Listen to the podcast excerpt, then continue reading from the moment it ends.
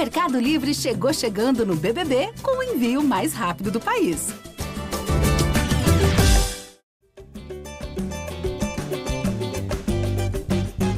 Já Flamengo na área, começando mais um podcast dedicado a todo torcedor rubro-negro, edição de número 309, com vitória rubro-negra, vitória no Campeonato Carioca, sim, ele está de volta. O grande campeonato estadual, o Flamengo agora dedicando a sua atenção neste momento a volta redonda, a Resende, depois tem os clássicos e, obviamente, nas próximas semanas também a Recopa Sul-Americana. E o Gabigol já deu o recado, hein? Não queremos saber de Carioca agora, a gente quer saber mesmo é da Recopa, mas o que vale é que o Flamengo foi à volta redonda, venceu o time da casa lá no Raulino de Oliveira por 3 a 1 de virada, dois gols do Gabigol que perdeu o pênalti. Perdeu e teve pênalti defendido, o primeiro dele, aí com a camisa rubro-negra, em que o goleiro acabou saindo melhor. E o Pedro também marcou nos acréscimos, 3 a 1 O Flamengo agora segue na sua agenda depois para pegar o Resende. E para falar desse jogaço, né, Arthur Mullenberg? Estou aqui com ele, que é o voz da torcida, e também com a Letícia Marques, que esteve no Raulino de Oliveira, certamente pegou um clima muito aprazível na grande cidade do Aço, já está de volta. Vou começar com a Letícia agora, Arthur. Depois você dá aí os seus pitacos como voz da torcida. Chega mais, Letícia, como é que foi cobrir essa partida tão emocionante, tão empolgante lá no estádio do Aço? Fala, Natan, Arthur e aos torcedores do Flamengo que estão nos acompanhando. Olha, saímos de um Mundial de Clubes e demos de cara com o Carioca, né? todo mundo esperava que fosse uma partida um pouco mais tranquila e tudo mais, mas não é o que acontece nessa vida do rubro-negro. O Flamengo sai atrás no placar, Gabigol até perde pênalti, como você falou, né? É, foi somente o quinto pênalti perdi, perdido dele em 42 cobranças com a camisa do Flamengo. E desses cinco, né, é o primeiro que o goleiro defende, porque todos os outros ou a bola ia para fora ou batia na trave, travessão. É, então, assim, foi uma partida muito atípica, de muitas emoções. O Flamengo fez um primeiro tempo muito abaixo, muito abaixo. Parece até clichê a gente falar isso, mas segue sem ter uma atuação que que engrene, assim, né? Que você veja que está funcionando. O Vitor Pereira começa com Vidal, e deixa o Everton Ribeiro no banco. Acho que essa é a primeira grande mudança dele desde que ele chegou. A gente vai debater isso aqui com certeza. Ele até explicou o porquê dessa mudança. É... Mas você vê um Flamengo ainda refém do quarteto ofensivo, né? Porque o Flamengo só volta a jogar minimamente o futebol que se espera no segundo tempo, quando o Everton Ribeiro vai para o time no lugar do Gerson, que saiu com dores no tornozelo. Então, o Flamengo fica muito refém e vive nessa sombra de Everton Ribeiro, Arrascaeta, Pedro e Gabigol. A gente vai debater isso aqui, mas a cobertura foi super tranquila, em volta redonda. É... Acho que foram cerca de 10 mil torcedores, Natan. Mas um movimento bem legal, assim. A torcida do Volta Redonda estava por lá também estava provocando o Flamengo, até, provo até coloquei nas redes sociais, ficaram cantando Real Madrid, pode esperar, a sua hora vai chegar. E a torcida do Flamengo, uma parte deu risada e a outra parte começou a abafar cantando outras músicas, mas foi um clima divertido, assim. É, desde o aquecimento você via que os torcedores abraçavam os jogadores ali, os jogadores fizeram questão de fazer o aquecimento bem pertinho, né? Porque para quem não foi no estádio, é, é bem próximo, assim, na arquibancada. Então, assim, passava o Gabigol, passava o Rascaeta, todo mundo gritava, Everton Cebolinha também foi aclamado. Então foi, foi um clima bem, bem leve, assim. O jogo no primeiro tempo deixou um pouco duvidoso. Vitor Pereira foi muito vaiado no intervalo, muito vaiado. Acho que foi a primeira vez que eu consegui é, ter dimensão das críticas da torcida.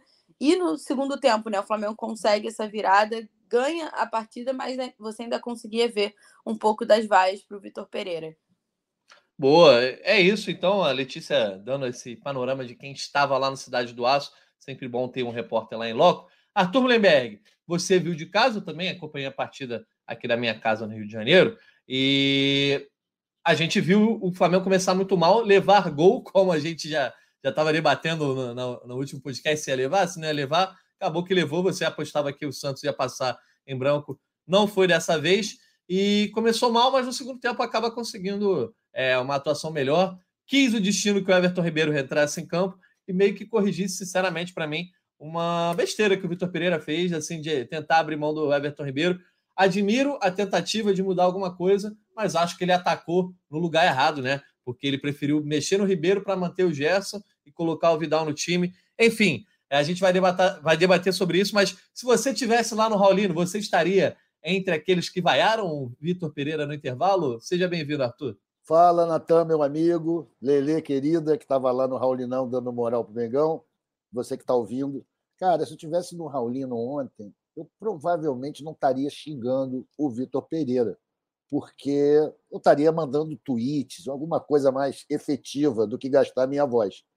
Porque o que eu tenho estranhado é o seguinte: uma reação muito forte de alguns torcedores contra os corneteiros que estão cornetando o Vitor Pereira.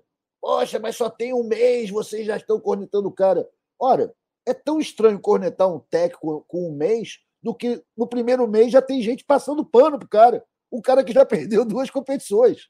Então eu acho que aí, nesse momento, não pode haver nenhum tipo de amarra.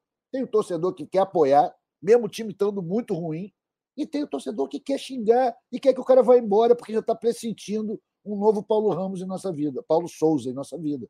Então, cara, o que, que vai fazer? O que eu digo é: o Paulo Souza também teve gente passando pano para ele, também quis inventar coisas complexas, achava que o Flamengo ia melhorar e não deu em nada. O Vitor Pereira estava cheio de ideias, cheio de criatividade, cheio de assertividade para barrar o Everton, porque isso, por aquilo. Meu irmão, o destino, como a gente tinha comentado né, lá no nosso pré-jogo, Natan, é o destino que decidiu o time, não foi ele, compadre. E só funcionou quando o Ribeiro entrou. E porque o Gabigol foi lá e resolveu a parada, porque estava afim. Porque o time do Flamengo foi absolutamente ridículo. A forma de jogar. Teve três, quatro jogadas o jogo inteiro. Muito fraco. O Volta Redonda, se fosse pouquinho a coisa mais esperto, teria feito mais gols na gente. Eles são bons, bons atacantes. Né? Não está não tá morto Volta Redonda. Acho até que os amigos aí, os três patetas, não fiquem achando que vocês estão garantidos na semi da Taça Guanabara, porque o Volta Redonda está arrumadinho, talvez melhor que alguns deles. E, cara, vai fazer o quê, irmão? Eu só digo o seguinte: não existe nenhuma lei que te proíba de cornetar o cara técnico do Flamengo com um ou dois meses de trabalho. Assim como também não existe nenhuma lei que diga que a gente tem que ver o cara destruir o Flamengo durante 90 dias antes de poder tomar uma atitude. O Flamengo tem dinheiro, irmão. Se tá ruim, viu que não vai dar, manda embora logo, corta logo, diminui o prejuízo. Não estou dizendo que isso deva ser feito, porque ainda tem uma possibilidade do Vitor Pereira nos surpreender, porque afinal de contas, ele tinha que vencer ontem. Venceu. Não foi do jeito que ele queria, não foi com o time que ele escalou, né? A verdade dele não se manifestou, mas está ganhando. Se ele ganhar tudo até a final da Taça Guanabara, incluindo aí a Recopa, quem sou eu para mandar o cara embora? Ele vai se impor pelos resultados, mesmo com o time jogando mal do jeito que foi. Esse quarteto não é consagrado de bobeira, é porque entrega, é porque tem realização, tem ficha corrida, os caras são bons e sabem jogar juntos. Quando desmonta isso, o Flamengo perde sua principal arma. E aí, cara, enfim, Vitor Pereira, torcendo para você, mas não muito. Que frase maravilhosa, Natanzinho. Torcendo, mas não muito. Pode ser um bom resumo, então, não só é, do Arthur Menberg, mas de outros rubro-negros. Mas aí, Letícia, é, para quem não acompanhou o jogo ontem, o Vitor Pereira fez o que já se esperava, que na verdade a gente já tinha visto, né? Lido no GE. Globo, você trouxe uma matéria lá dizendo que ele trocaria, é, faria uma mudança no time, na verdade, colocaria o Vidal, tiraria o Everton Ribeiro e assim jogaria o Gerson é, um pouco mais à frente, junto com a Rascaeta, enfim, Pedro e Gabi. E foi de fato que o Vitor Pereira fez. Começou o jogo ali com o Santos no gol, Varela lateral direita, Fabrício Bruno, Davi Luiz, é, o Ayrton Lucas, e aí essa mudança no meio de campo, que jogou com o Thiago Maia, Vidal, é, Gerson Arrascaeta e na frente Pedro e Gabi. Uh, dá para dizer que deu errado a escolha do Vitor Pereira, já, diante do que aconteceu? Primeiro me surpreendeu, um, ele é, não tomou a decisão que seria mais fácil, que seria de repente sacar o Gerson, né? O Gerson vem em mau momento, não estava tão bem. Uh, e, e, foi mal no Mundial, teve uma atuação, inclusive, que diretamente complicou o Flamengo ali na questão é, do pênalti, da expulsão. Uh, e aí ele coloca o Vidal, que também não vinha bem, é, não ganhou a vaga ali meio que do nada, o Vidal. Inclusive, no Mundial de Clubes, ele prefere colocar o Pulgar em campo, em vez de colocar o Vidal naquele jogo contra o Al Hilal e vai direto no Everton Ribeiro, que não vinha jogando tão mal assim, né? E pelo contrário, a gente vê que fisicamente ele e o Arrascaeta não estão 100%, mas ele corta meio que na carne do Everton Ribeiro para é, de repente, privilegiar o Gerson. Uh, o Vitor Pereira falou sobre isso depois da partida, então é, eu queria saber de, da sua opinião. Você acha que deu errado? Dá para dizer que deu errado? E como é que o, o Vitor Pereira reagiu a isso lá no Raulino de Oliveira? Assim, Natan, é, quando eu soube, né? Porque para que todo mundo que está aqui nos ouvindo com certeza acompanha, né?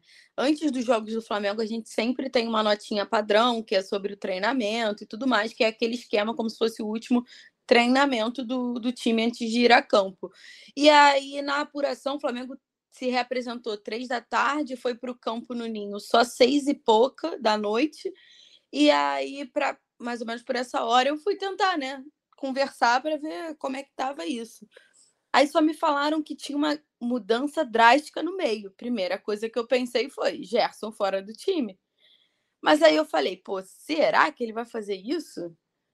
Não sei, né? Aí eu pensei que, pô, contra o. Na última partida, né? Contra o Awali, é... o Gerson já não estava jogando. Porque ele tinha sido suspenso. E seria uma mudança só em cima daquele time. Aí eu falei, cara, então não é o Gerson, porque o Gerson vai entrar, então, enfim. Quando eu consegui ver que seria o Everton Ribeiro, que foi a maior parte do treinamento que ele, que ele deu na terça-feira no Ninho do Urubu, me surpreendeu muito, porque o Everton Ribeiro teve fases muito piores, mas foi barrado agora nesse momento. Eu, no primeiro momento, eu achei que seria o Gerson, como eu falei, e acho que naturalmente todo mundo pensaria que, que seria o Gerson, né? Pelas atuações recentes dele, que parece que ainda não voltou da Europa, tá bem distante do que a gente imagina. Dito isso, quando ele entra com, com o, o Vidal, eu acho que faz sentido é, o que ele pensa, assim, que é justamente você tentar controlar ali um pouco o meio. Ele fala muito sobre isso, o Fabrício Bruno também falou, que era é, acertar primeiro defensivamente para que o Flamengo não tomasse contra-ataques, como vinha tomando nas últimas partidas, principalmente no Mundial de Clubes. E eu acho que dentro disso, minimamente defensivamente, fez sentido ali a escalação do Vidal. Acho que ele até não foi mal na partida, só que o Flamengo perde muito para a criação e perde muito no volume de jogo. E, e, é por isso que se vê refém, como o Arthur falou. O Arthur usou uma frase muito boa. O quarteto não é um quarteto assim à toa, né? Eles se provam e você vê que o Everton Ribeiro, em um lance ou outro, ele resolve uma partida, assim como o Arrascaeta, que não vem tão bem assim, né?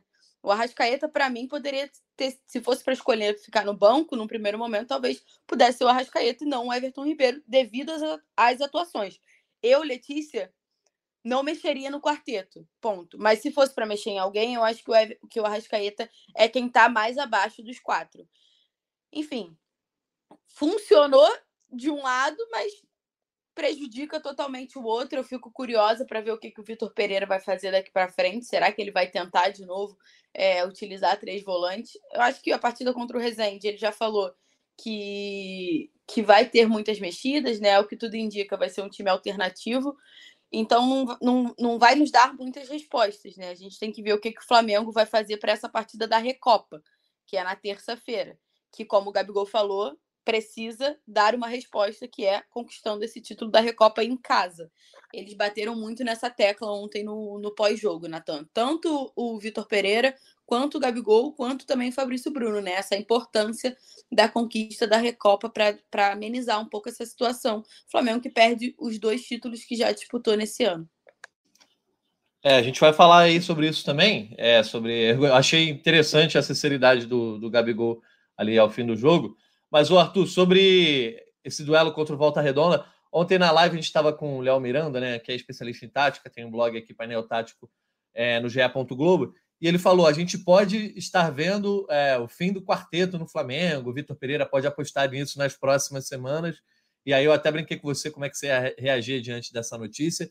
E assim, diante do que aconteceu ontem, eu acho que se o Vitor Pereira seguir insistindo no fim do quarteto nesse momento, ele não está exatamente muito são, porque é, a gente viu a diferença que faz. É, beleza, você ter três deles em campo é muito bom, mas quando você tem os quatro, a dinâmica do jogo de fato é diferente e parece que o time se acostumou a jogar com esses quatro. Só que aí você precisa ter uma proteção defensiva melhor.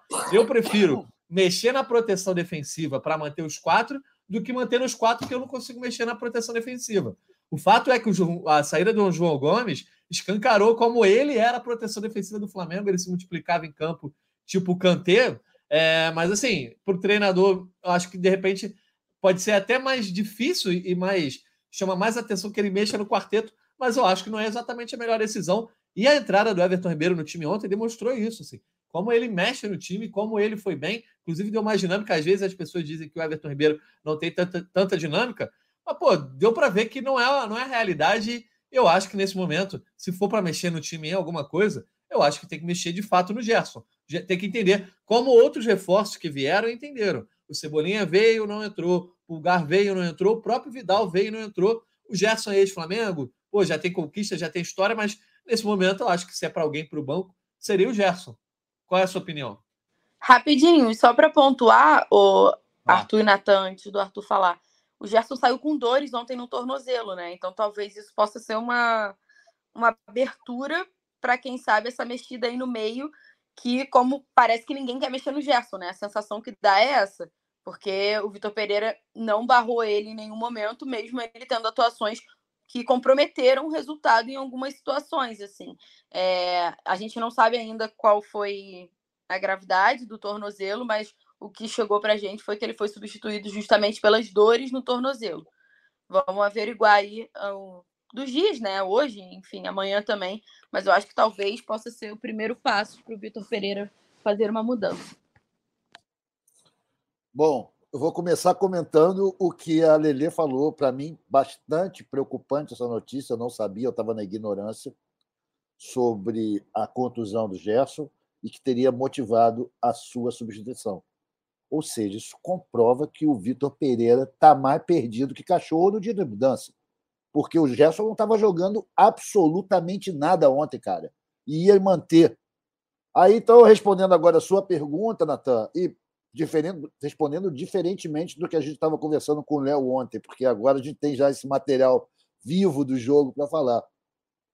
É, eu acho que o que chama mais atenção nessa questão do Vitor Pereira com o quarteto é a mediocridade de objetivos. Ah, eu vou destruir o quarteto para ter defesa. Quando ele deveria estar pensando que ele devia estar transformando esse quarteto num quinteto. Porque agora a gente ainda tem o Pedro, que é um cara de referência, que esse quarteto desde 19 nunca teve. E a gente aumentou a quantidade de gols estupidamente com a presença do Pedro. Essa devia ser preocupação dele. Como que eu boto esses quatro malucos aqui que jogam por música com esse centroavante que, pô, faz o diabo? É esse que é o jogo, cara. E arrumar alguém para substituir o, o, o, Gomes. É óbvio. Mas eu vejo que o, o Vitor Pereira, cara, é esse negócio. Da mesma maneira que é muito cedo para ficar cornetando, é muito cedo para passar pano. Esses indícios são muito graves. Vocês lembram quando, em 19, o Abel botou o Arrascaeta no banco, cara? Ele botou o Arrascaeta no banco e aquilo foi decisivo para a demissão dele. Porque eu acho que dentro da comissão lá toda, os Gartola viram, porra, esse cara é maluco. A gente traz um cara que está, tipo, voando, é muito acima da média, e está no banco, esse cara não Não só o ato, como a explicação, né, Arthur? Pois é, era um preço político, então. Ele estava lá com preço político, o Arrascaeta. Era um negócio absurdo. E agora vem o Vitor Pereira, lá das terras lusitanas, que quer desmontar o quarteto. Meu amigo, está totalmente errado. O objetivo devia ser: vou criar o quinteto. Isso aqui vai ser o diabo, a máquina de fazer gols. Entendeu? Que tudo bem, cara. Se tomar oito gols, mas fizer nove, a gente está ganhando. Eu acho que eu não sei o lado com esse negócio de tomar gol. Prefiro que não. Prefiro que não. Mas, cara, o pessoal retranca. Falou igualzinho o Domi, hein? É, eu sou, eu sou fã do Domenech, né? Desde que Falou ele não esteja treinando no Flamengo. Se a gente tá tomar tudo... quatro gols, mas fizer cinco, a gente ganhou a partida. É isso. É, é um pensamento lógico, né? Tá na regra lá do futebol. Vence quem não, faz e... mais gols. Não que toma menos. Não é isso? curiosidade, exatamente. E curiosidade, ó, o Flamengo tem o melhor ataque da Série A com 24 gols e a pior defesa da Série A. Então vive uma gangorra aí, né? Não, mas é, precisa... ideologicamente é coerente o Flamengo. Né? Ele mantém uma linha, é um time de ataque. É um time que o ataque é muito mais importante que a defesa. O problema é o, o resultado. Futebol é isso, né? É, só que a gente perdeu duas competições que a gente entrou, né? Aí você fala, porra, Como é que é isso, então, amigo? Não, não e sofre nove gols em três partidas. Eu acho que isso é bem relevante também. Foram quatro gols contra o Palmeiras e os outros cinco na partida do, nas partidas do Mundial. Então, na hora da decisão, na hora que de fato pegou um, um adversário que impôs, o Flamengo não sabia se defender. Não é sabia. Isso. E eu acho que isso sobra além de Davi Luiz e Léo Pereira ou Davi Luiz e Fabrício Bruno, que foram as duplas. Eu acho que o Flamengo, como um todo, coletivo, precisa acertar defensivamente. E isso vai do Gabigol voltar para marcar, do Pedro fazer minimamente a sua parte, o Arrascaeta e o Everton também. Precisa ter essa sincronia.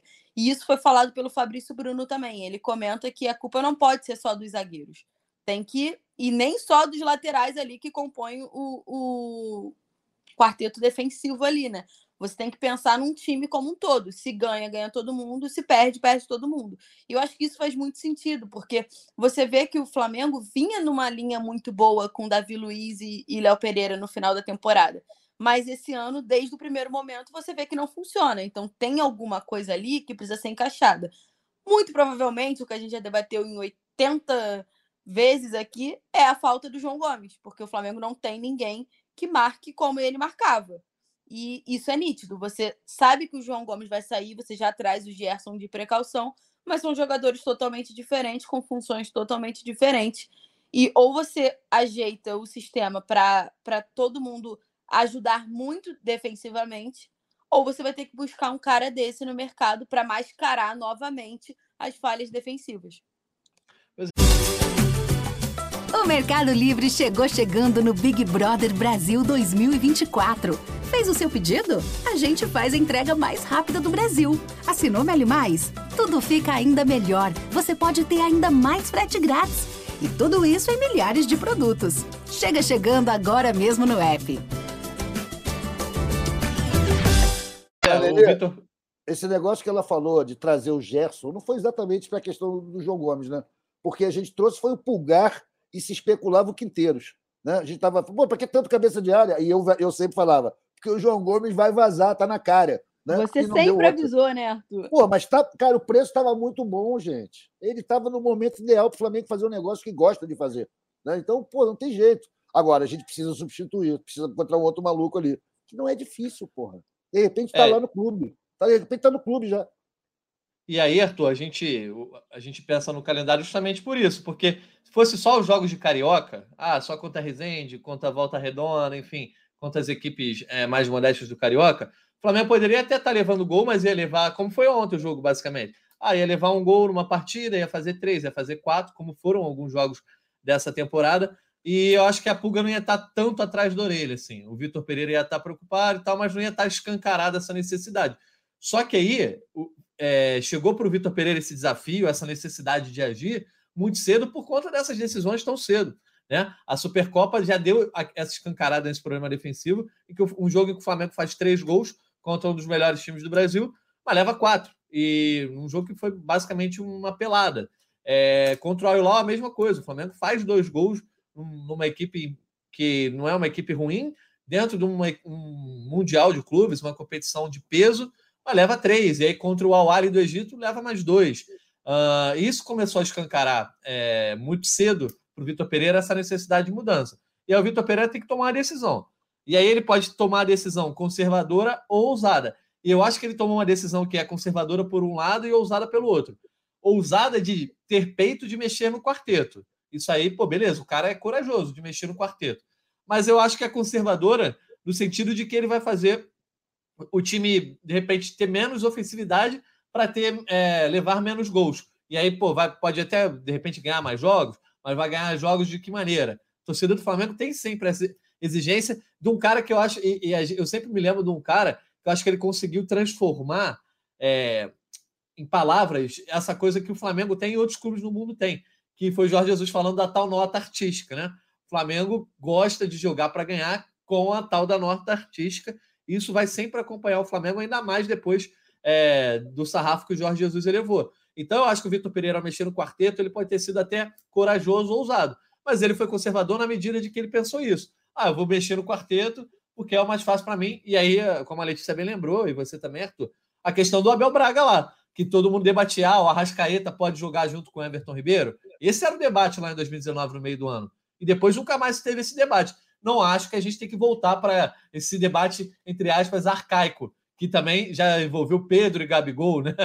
A gente foi avançando, agora a gente vai retornar. Eu acho que o Vitor Pereira tem outras, outras soluções para tentar mexer. Cara, mexe, faz uma linha de três, de repente, mexe na zaga lá, faz uma linha de três, faz o bem bolado para deixar o meio de campo mais povoado e deixar os caras lá na frente jogar o que eles sabem. Eu acho que mexer no Gerson por um, é não mexer no Gerson por um lado pode dar confiança para o atleta, mas nesse momento para mim não faz sentido em termos de futebol mesmo. Então, ontem quis o destino, como a gente comentou, que isso ficasse escancarado. Um pelo problema físico do Gerson e dois pela boa entrada do Everton Ribeiro, que fez o time de fato jogar. E o Flamengo, que havia levado um gol no primeiro tempo é, do Leizinho, inclusive achei que defensivamente foi muito mal, o Flamengo ali envolvido rapidamente. Depois, no segundo tempo, o Gabigol perde um pênalti, né? O, o goleiro do, do Volta Redonda acaba defendendo. No primeiro tempo. No final do primeiro tempo, é verdade. Esqueci qual é o nome do menino lá do, do Volta Redonda, Letícia? Goleiro? Isso. Vinícius. O Vinícius acaba defendendo, entra para a história aí com, da história do Gabigol no Flamengo. Depois ah, o Gabigol. Inclusive, vou falar, porque daqui a pouco vai sair. Eu consegui falar com ele rapidinho. E Boa. ele explica que ele tentou enganar o, o, Gabriel como se ele fosse na cruzada e cai para o outro lado. Foi uma explicação bem básica que ele deu, mas ele tenta justificar ali. E lamento o resultado, obviamente, mas quando o podcast for no ar, provavelmente a matéria já vai estar tá no, no GE. Globo. Então dei uma de Fred Gomes aqui, dando spoiler do que vai sair no GE. Mas, Lelê, esse moleque foi o primeiro goleiro a pegar um, o pênalti do, do Gabigol, né? Os outros foram atrás. Com a camisa do Flamengo, sim, né? Pois o é. O goleiro pô. a pegar um pênalti dele tinha sido César, na época que o César estava no Flamengo. Não, o César estava no ah, Flamengo ah, e o, o Gabigol estava no Santos.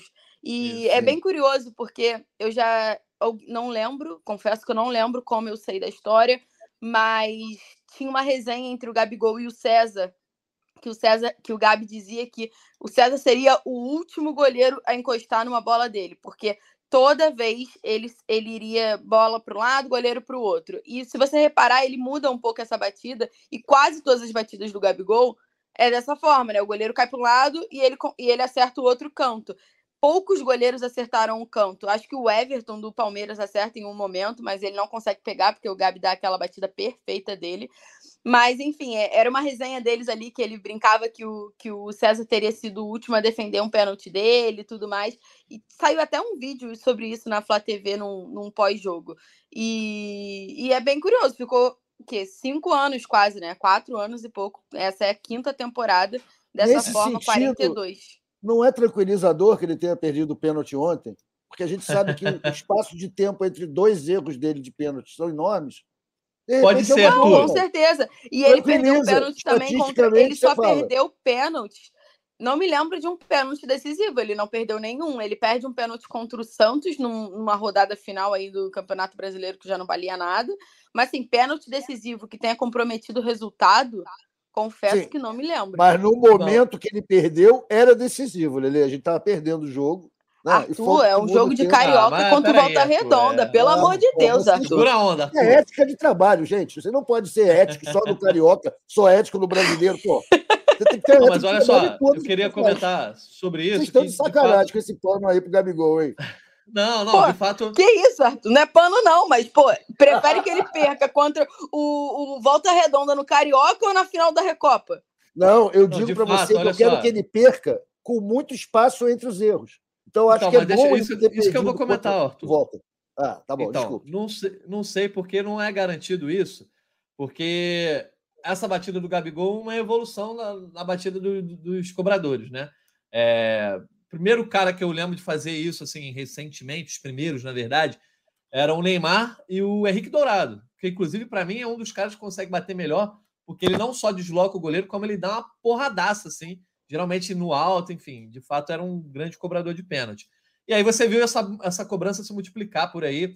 É, o Jorginho ficou marcado muito por isso. Hoje em dia até o Messi já está batendo pênalti assim. Na Copa do Mundo, o Messi bate tradicionalmente né, comum ali, depois passou a bater, que é aquela coisa de dar aquela parada e meio que dar um pulinho, dar uma parada, enfim, de local o goleiro. E o Gabigol se tornou um cara que bate muito bem assim. Só que a gente sabe que na evolução dos cobradores vem a evolução dos goleiros. E tem sido mais comum goleiros pegarem esse tipo de cobrança.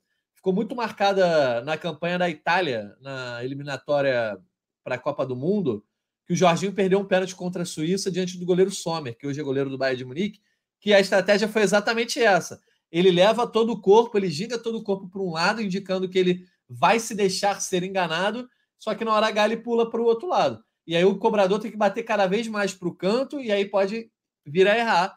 E ontem o goleiro Vinícius fez exatamente essa estratégia de ah, você quer me enganar com o seu corpo, eu vou te enganar com o meu. E enganou o Gabigol. Chegou na bola. Então, é uma acho paradinha é de goleiro, né, Natan? É como Exatamente. se fosse uma paradinha de goleiro. Porra, tá... isso é muito maneiro, porque antes eles estavam fazendo aquele negócio de deixar um pé na linha e ir o mais para frente possível para diminuir o ângulo. Que é feio, né? Não parece nem ser uma coisa. Porra, imagina se uma escola inglesa alguém fazer um negócio desse. É pênalti, é pênalti, irmão. Fica lá e recebe a sua pena. Não, é? não pode fazer esse negócio. É antiesportivo. Mas esse negócio é demais. Né? Eu tenho visto mesmo, os goleiros têm pegado mais os caras, porque os caras têm batido mais assim, né? Pois é, vamos ver, mas torçamos para que não que o Gabigol de fato era uma bola de segurança do Flamengo ali nas cobranças de pênalti. Inclusive, teve aquele debate, né? É, no ano passado, ah, tinha que ter batido é, a última cobrança, não tinha, enfim, isso sempre. Contra o Atlético na Supercopa. É, exatamente. Mas aí, de fato, o Gabigol depois estava com o Catiço ali, jogou muito bem no, no, segundo tempo, acabou fazendo dois gols. O Pedro ainda marca no, no último minuto, ali no último lance. E agora a artilharia do Campeonato Carioca, o Lelê não cravou contra é, o Flamengo, então ficou com sete gols lá, ainda segue sendo o artilheiro do Volta Redonda. E agora o vice-artilheiro, junto com o Cano, é o Pedro e o Gabigol, os dois empatados aí. Então, em termos ofensivos, né, Arthur? Tá tudo lindo, né? Até no Campeonato Carioca, que o Flamengo não tá dando tanta atenção, os caras estão cravando, inclusive os dois centroavantes aí brigando pela artilharia. São, é. rapidinho, Arthur, só para passar: 24 gols do Flamengo na temporada e 19 do Gabi e do Pedro. Boa, pois é, grande estatística. E nessa disputa particular entre eles, o Pedro está com um gol a mais, é 10 a 9. Né?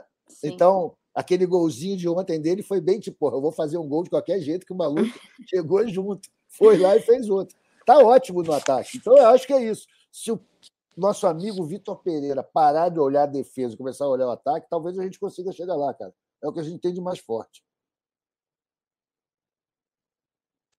Achei que a Letícia ia comentar alguma coisa, mas olha só, falando então sobre isso, né? Sobre Gabigol, sobre questão de ser artilheiro mesmo não dando tanta importância para o Carioca, só trazer aqui a aspa do Gabigol, a gente não pode reproduzir o áudio aqui, foi depois do jogo, mas vou trazer aqui, ler rapidinho, Gabigol abre aspas. Com todo respeito ao Carioca, aos próximos times, o nosso foco é a Recopa. Precisamos dar uma resposta em jogos decisivos. Não fomos felizes na Supercopa e no Mundial, e precisamos juntar todas as nossas energias estar prontos para sermos campeão, campeões em casa na Recopa. E aí eu ia passar a bola para a Letícia, mas vou passar para o Arthur. Como o Gabigol entende de ser rubro-negro, né, cara? É exatamente esse o, torcedor, o pensamento do torcedor rubro-negro nesse momento. Na, no calendário está lá, no sábado agora de carnaval tem Resende Flamengo no, no, no Raulino às quatro da tarde, mas o torcedor está de olho mesmo lá naquele jogo de terça-feira, nove e meia, no Equador contra o Del Valle, tem até um clássico no meio do, do, caminho contra o Botafogo, que é importante o Flamengo não ter um mau resultado, mas o foco mesmo é nesse dia 21 e no dia 28, quando o Flamengo joga em casa e pode conquistar mais uma Recopa dentro do Maracanã. Deu, gabaritou o, o Gabigol nessa declaração, Arthur? Cara, o Gabigol tem muita consciência do que está fazendo e do que está falando, né? E a gente está vendo desde 19 uma evolução dele como atleta, não só dentro de campo, jogando, a coisa com a bola, mas também na questão da liderança. Ele chamou a responsabilidade para ele, pai. Nesses últimos jogos, mesmo nas derrotas, e ontem ele fez a mesma coisa, ele está assumindo essa liderança. Ele hoje já estabeleceu, com essa fala aí que eu achei fantástica, já estabeleceu uma prioridade muito clara: é ganhar uma taça internacional, que faz bem para ele, para o grupo todo e principalmente para a cabeça do Vitor Pereira ficar colado no pescoço, irmão. Que se perder outra, fica cada vez mais difícil você defender um trabalho de longo prazo com um maluco que no curto prazo perdeu tudo. Né? Então, acho que o Gabigol está falando a letra certa, ele sabe muito bem se relacionar com a torcida, e às vezes o marketing dele é superior ao próprio marketing do clube. Né? Então, é um negócio, ele está levando, o, assim como o Jorge Jesus, botando o sarrafo lá no alto, e acho que o, e todo clube tem que acompanhar. Né? É uma escola diferente, é uma linha diferente, por exemplo, quando o nosso líder era o Diego. né? que o Diego fazia uma linha mais, digamos assim, mais acomodada, mais contida. Não, o Gabigol, porra, vai além. E acho que é isso que a torcida gosta. O Diego é, era mais aquele. É de realengo, né? Como ele diz. É de realengo. Arthur, o é. Diego era mais da, da escola da nota de repúdio, né? O Gabigol não, já vai. o, que, o que chateava no Diego era o seguinte, cara. A gente perdeu o jogo e ele falou assim: fizemos o máximo, infelizmente o resultado não veio, mas o trabalho está sendo realizado. Vamos continuar com alegria e muita fé. Na quarta-feira vamos jogar com o Santa Queizinho lá. Isso me deixava puto. E a torcida toda não gostava. Né? Pelo menos o cara é mais humano. O Gabigol traz a coisa mais para uma humanidade. Tipo, cara, tem que ganhar tudo, meu irmão. Já perdemos duas. É isso que o cara pensa, é isso que o cara. E, porra, ele não está falando besteira. Não é só para agradar a galera. É realmente o lógico. Ainda mais para um clube como o Flamengo, que precisa vencer. Né? Precisa vencer porque não tem outra coisa para fazer. Não adianta ficar juntando dinheiro se não for para vencer, para ganhar tudo. Então, o Gabigol, nesse quesito aí, passou a régua, nota 10 para ele é um grande líder, está se tornando um, o grande líder do time. Isso é muito importante. E o Letícia, o Gabigol sabe, até pela experiência da temporada passada, que se o Flamengo não, não conquistar essa Recopa, né? A gente está dizendo, ah, o Vitor Pereira só fica se ganhar a Recopa, mas ele sabe como essa panela de pressão vai aumentar. É, ainda tem os clássicos ali ó, junto para dar mais pressão ainda. No ano passado, o Paulo Souza basicamente é, teve a sua, sua trajetória interrompida muito pelo mau começo do Brasileirão, mas também porque perdeu um Clássicos e perdeu o Campeonato Carioca. O Vitor Pereira já perdeu o Mundial, já perdeu a, a, Supercopa, e aí perder a Recopa deixaria a cabeça dele ainda é, um pouco mais a perigo. Só que o Gabigol sabe que, mesmo que a, a corda arrebente para o lado do técnico, os jogadores sempre entram nesse caldeirão como no ano passado entraram. As chuvas de críticas que apareceram para até atletas ídolos como Felipe Luiz, Everton Ribeiro. Então, eu acho que o Gabigol ter verbalizado isso é porque certamente essa conversa está rolando dentro do vestiário, que os jogadores sabem que o nível de cobrança sobre eles vai ser exatamente muito alto caso perca a Recopa. Já está sendo alto, né, com a perda do Mundial, mas a perda da Recopa seria meio que a, a gota que vai transbordar o balde. E a questão de ter sido campeão da Libertadores há quatro, cinco meses já vai ficar para o espaço, né? De novo, né? Eu ontem encontrei um, um amigo lá de Volta Redonda que eu não vejo sempre e tal, e ele estava conversando, porque ele estava comigo quando começou essas críticas a, ao Vitor Pereira, né? Os xingamentos, enfim, na hora do intervalo. E ele falou assim, cara, parece que todo ano o Flamengo começa da mesma forma a temporada, porque trazendo para um, um passado recente o Paulo Souza começou mal e aí você via tudo aquilo que começavam a falar que não ia dar certo, ah, mas só tem um mês de trabalho, ah, mas tem que esperar. Aí per perdeu a Supercopa para o Atlético Mineiro, da forma que foi.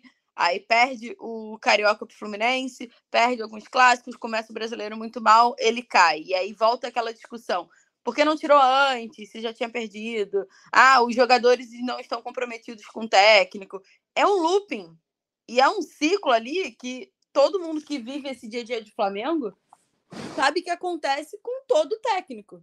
Acho que com exceção do, do Jorge Jesus, acho que até o Dorival, que foi o mais vencedor depois do Jorge Jesus, passou por isso também. Chegou um momento que você já via no final da temporada, claro que para uma situação totalmente diferente, que já se questionava a, o domínio que o Dorival tinha perante ao elenco. Nas escalações, no Flamengo ter deixado de fato de lado ali o Campeonato Brasileiro, enfim, e agora você vive essa, esse início de temporada agora em 2023 da mesma forma. Um cara que está no início do trabalho, já perdeu duas competições, tem mais duas em dois meses. E, de fato, a Recopa torna-se tão importante por todo essa, esse sistema né, dessas duas derrotas é, que o Flamengo almejava demais, sobretudo mundial, mas é um título internacional em casa. Mais uma vez, né? porque a última, quando o Flamengo ganha a Recopa também foi em casa. Foi o primeiro título internacional ou eu estou enganada? Acho que não, né? Foi, foi o primeiro, foi primeiro. título que o Flamengo, internacional que o Flamengo conquista no Maracanã. E tem essa chance de fazer novamente. Se não fizer, vai ficar muito complicado para o Vitor Pereira.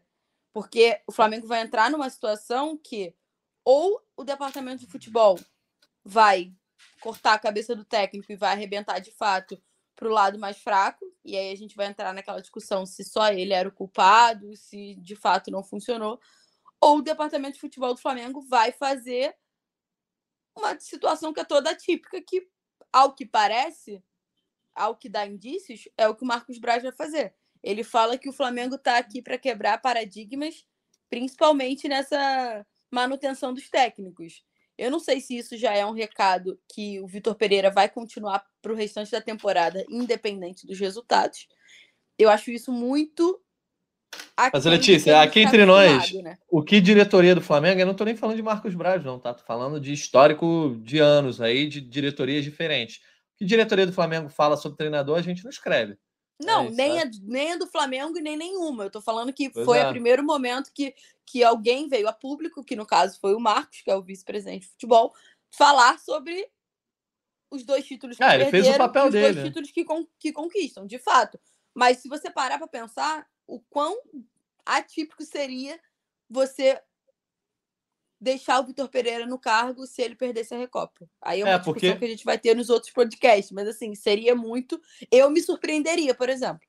Não, e o Vitor Pereira está numa situação tão, tão é, complicada nessa questão de títulos, o Arthur, que ele pode até ganhar a Recopa, mas em seguida pode ter um desempenho ruim nos clássicos e até perder, de repente, Carioca aí, e dependendo de como for, né? Se o Flamengo não conquista o Carioca, a gente sabe que volta a pressão toda de volta ali, né? É, a pressão volta com toda a força, porque você não só está perdendo mais um título, como é um título que o torcedor do Flamengo se acostumou a ganhar nos últimos anos, já perdeu no ano passado para o Fluminense, e na teoria o Flamengo ah, gosta de dizer sempre que está no sarrafo, no, nível, no patamar acima. Então também tem essa coisa da, do calendário que está sendo traiçoeiro. Já dizia é, Jesus Cristo, né, Arthur? A quem muito foi dado, muito será cobrado. O Vitor Pereira teve a chance de ser três vezes campeão, ou quatro vezes campeão aí em dois meses de trabalho, três meses de trabalho. Jogou a Supercopa, jogou o Mundial, jogou, vai jogar a Recopa e jogando Carioca. Então ele poderia ter quatro títulos até nesse período. E ele pode sair de mãos abanando, ou mesmo com dois títulos, e ainda assim não está exatamente com sossegado ali, balançando na rede no fim de semana. Então é isso. De quem a quem muito é dado, muito será cobrado. E o Vitor Pereira, que achou que poderia estar tá mais tranquilo nesse momento, agora a cobrança vai vir e a Recopa é, é como a gente já comentou, a Recopa é só o rescaldo ali do incêndio. É, belíssima citação, meu amigo. Pô, não sabia que você era também versado em Lucas. Mas é isso.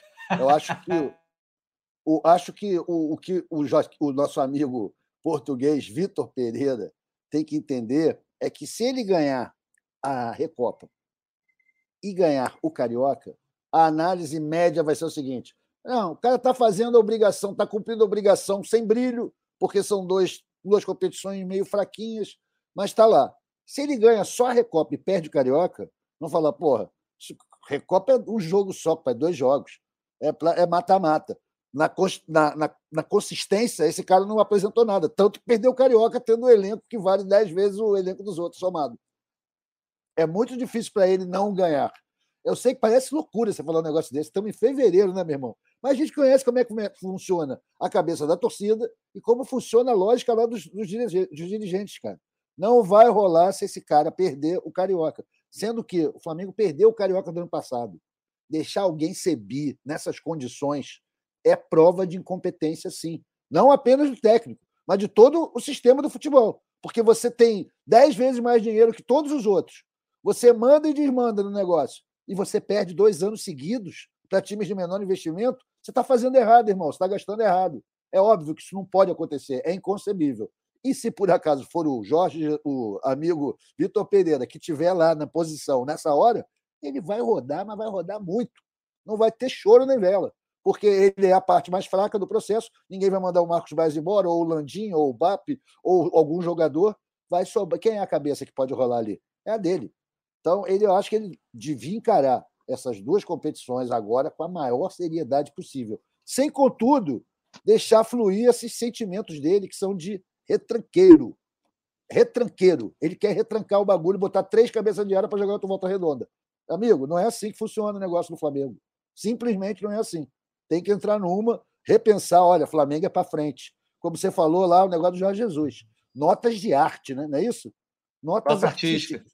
Pô, para com isso, irmão. Para de três volantes. Contra o Volta Redonda, você tá maluco? Então é isso. É o que eu acho no momento Estou apoiando bastante o Vitor Pereira. Mas, porra, ele tem que se ajudar a ser apoiado, né, irmão? Porque tá apoiando, mas nem tá... tanto, né? É, porque ele está cumprindo todas as etapas, né? Gabaritando a prova para ser demitido ao fim do Carioca. É isso. pois é, então vamos para o nosso bolão, dar os palpites aqui depois para os nossos destaques finais. É... Bolão, enfim, se movimentou, né? A gente contra o Al ali, tudo zerado. Contra o Ali, a gente acabou não dando nenhum palpite, que a gente esperou a definição do adversário. Não demos os palpites, e aí o Taiwan estava só com aqueles cinco pontos de bônus, mas já estamos tirando a diferença já, todo mundo porque o Arthur fez dois pontos ontem, botou 2 a 0 acertou apenas a vitória rubro-negra. Caê Mota tinha colocado 1 a 1 zerou o, o bolão. E o Taiwan colocou 4 a 0 também, só ganhou dois pontos. Já Letícia e eu colocamos 2 a 1 a gente acertou o Volta Redonda fazendo um gol. Então a gente ganha três pontos. E o Fred Gomes acertou o Flamengo fazendo três gols, também ganha três pontos. Taiwan está com sete. Fred, Letícia e eu com três, Arthur com dois e o Caê com zero. Vamos lá então, Artuzão, já que a palavra já está já tá com você. O Fred tá... cravou 3 a 1 Não, Fred botou 3 a 0 ele ganhou 3 pontos. Se fosse 3 a 1 ganhava 5. Entendi. É sempre Entendeu? assim, eu sempre perco, é impressionante. Fez dois pontos, tá bom, né? Vai é. lá, agora, Resende Flamengo, sábado de carnaval, a gente já até comentou aqui no último podcast, né? O Flamengo já, já teve um problema lá em 2009 contra o Resende no sábado de carnaval. Dessa vez no Raulino de Oliveira, 4 da tarde mais o jogo pelo Carioca. Qual é o teu palpite, Artuzão? Eu não sei qual o time que ele vai mandar a campo, mas o Gabigol já falou que não quer jogar, né, irmão? Já mandou essa letra, né? já não, deu? Mete no meu carnaval, não, compadre. Que eu vou não, vai lá no Rolinho, né? Porra, vai me mandar para Volta Redonda, a gente vai viajar agora, porra. Para com isso. Ele já falou que não vai jogar. Como ele, deve ter vários outros medalhões que não vão botar o pé no gramado. Mas o Vitor Pereira já falou, Arthur. Ele fala que, que vai mexer pra caramba na equipe, porque tem gente que precisa de minutagem. É isso. Ele não vai dar esses mole com, com, com, com as panelas, né? Ele não vai. Então, eu acho que a gente vai jogar com o time de moleque contra o Rezendinho, que é o vice-lanterna, que também, pelo amor de Deus. Então, acho que vai ser um jogo sofrido debaixo de um calor saariano, todo mundo com pressa para poder ir para o bloco, para poder ir para o baile, sei lá para onde, acaba logo. Nós, estou falando dos espectadores, não estou falando dos jogadores. Né? Os jogadores devem ter coisa melhor para fazer. Então, Será? Eu tomara, eu espero, né? Então eu acho que vai ser 2 a 1 um. 2 a 1 um, porque o Santos é o Santos realmente, cara. Ele, tá, é um dos problemas, a gente precisa ver. Eu acho Se for o compra... Santos, né? Não deve ser o Santos, eu acho. Tudo bem, vai ter Matheus Cunha ou vai ser o Nenecão de volta? Deve ser Ninguém o Matheus Cunha. O Neneca sentiu dores no joelho, não foi nem relacionado para ontem. Entendi. Bom, então peraí, então vou reformar. Vou botar 2 a 0 2 a 0 Confiando tá no Matheus Sabia Cunha. que você não ia deixar o Matheus Cunha tomar um gol. Não vou deixar. Ele mere... O moleque merece, merece nosso apoio, incentivo, principalmente Dando agora. a força pro garoto aí, o Arthur Lemberg. 2 a 0 então, o palpite do Arthur. Qual é o teu, Letícia? 1 a 0 Olha aí, econômico, hein? 1 a 0 então, para a Letícia. Eu vou de 3 a 1 para o Flamengo. O time reserva vai acabar levando gol, não tem jeito, né? Então a gente bota um 3x1 aí. Gol do Cebolinha, de repente o Cebolinha vai, vai dar uma cravada aí para ficar mais animado. 3x1, depois a gente pega os palpites aí do Caí, do Fred, do Taiwan. Vamos para os nossos destaques finais. Então, Letícia, teu destaque final, você voltou aí de volta redonda ontem ainda, fez aquele bate-volta gostoso. Não sei quem vai estar lá no sábado de carnaval, se é que alguém vai estar lá, né? Chefia podia dar uma aliviada nessa. Aparentemente sou eu. Eita, sábado em carnaval lá em Volta Redonda, que beleza. Então dá teu destaque final aí, Letícia. Ai, ai, sábado em Volta Redonda, quatro da tarde para esse jogo contra o Resende, é o que tudo indica. Estarei por lá para fazer mais essa cobertura do Flamengo, né? A gente espera que algum, algumas peças tenham oportunidade, acho que Cebolinha, Marinho, é, quem sabe o Pablo, enfim, essa galera que precisa de minutagem é, entre em campo para o Flamengo também não ir só com um time de, de jovens, né? O sub-20, que num primeiro momento era o que se imaginava. Vitor Pereira deu uma letra ali que seria um time alternativo, porque a galera precisa de minutagem, algo muito próximo que ele já fez no, nas rodadas iniciais do Carioca. Então, para o torcedor do Flamengo é aquilo, né? O que vale mesmo é a Recopa na terça-feira, terça-feira de carnaval, para ver se, se vai ficar legal, movimentado esse encerramento de carnaval aí e eventualmente já o outro fim de semana, que é o desfile das campeãs, e a outro a outra decisão, né? No Maracanã. Acho que todo mundo agora só tem olhos para a Recopa. Não é diferente para a gente da cobertura, mas temos que, que estar por lá para ficar de olho nesse, nesse Flamengo, porque tudo pode acontecer. Fechar então, Letícia, é isso. Caso vá, você vá mesmo para o Raulino no sábado, boa cobertura e boa viagem para você de bate e volta. Arthur Mullenberg, tenho certeza que o seu sábado pode ser um pouco mais animado que a Letícia, mas certamente você vai estar de olho no Flamengo aí nesse jogo contra o Rezende. Teu destaque final. Olha, não sei não, Natan, porque a gente não pode esquecer que pô, ver o Mengão de perto jogando é sempre muito legal, né? É sempre um programão, mesmo sendo na Cidade do Aço, mesmo sendo no sábado de carnaval, mesmo, mesmo sendo, o time B. Time C, D, que seja, Mateusão, Lohan, nossa força jovem, pode ser bem maneiro. Eu, meu destaque final, cara, é mais uma pergunta do que uma declaração. A gente vai fazer podcast segunda de carnaval? É? Será? Fica Será? aí esse questionamento para os meus patrões, para os meus chefes. Né? e o jogo é terça-feira? É sério? Terça, terça-feira. Terça. Que é isso, galera? Isso é pleno carnaval. Sim, é. o auge do carnaval. Que, que horas é o jogo? Ou seja, Arthur, é nove da noite, nove e meia. Que acho. isso? É o cacique saindo, amigo. Lá na Avenida Chile, você tá maluco? Então, ó, você que tá com a camisa do cacique, inclusive nessa gravação aí. É, porra! Vai ter, vai ter que dividir suas atenções. Mas é uma boa pergunta, mas certamente, Artuzão, segunda-feira a gente vai ter que pelo menos ter uma edição mais curtinha. Quem tiver disponível, eu vou estar de plantão, então contem comigo. Eu porque... também! Aí, Letícia, então fechou. E o Tai o Artuzão... também, porque o Tai vai para o Equador. O, aí, então, se o Artuzão tiver em condições, digamos. Tá no Equador, pode crer. Se, não, se não tiver em condições, cara. Com muita água fominha. tóxica na ideia, né, Artuzão? Vou estar com um pouco de água tóxica na ideia, mas eu sou fominha, né? Eu não vou deixar vocês ficar falando aqui e eu não vou estar. Porra, eu claro que então, eu venho. É, então, segunda-feira a gente se vê aí para falar desse Flamengo e Resende, que no sábado, 4 horas da tarde, sábado de carnaval, e também para, obviamente, fazer o pré-jogo de Flamengo, Independente Del Vale no Equador, terça, nove e meia da noite. É isso então, agradecendo mais uma vez a Letícia, o Arthur Mullenberg pela participação nesse podcast. Também agradecendo ao Cláudio Raba, que estava aqui na nossa, no nosso backstage, ajudando na gravação e edição dessa resenha. E a todos os rubro-negros que acompanharam aqui até o finalzinho de mais uma edição do GE Flamengo. A gente volta na segunda-feira. Quem não ouvir segunda-feira, certamente é porque tem bons motivos, estará envolvido na folia, mas quem quiser e se juntar a nós nesse carnaval, nesse plantão de carnaval, será sempre muito bem-vindo. A gente volta segunda para mais uma edição do GE Flamengo. Hein? Obrigado a todo mundo pela atenção, pela audiência. Um abraço e até a próxima. convite para falta, cobrança! Gol!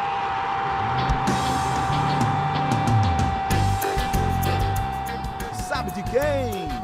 Do Flamengo! Do rubro-negro, da nação, é o GE Flamengo.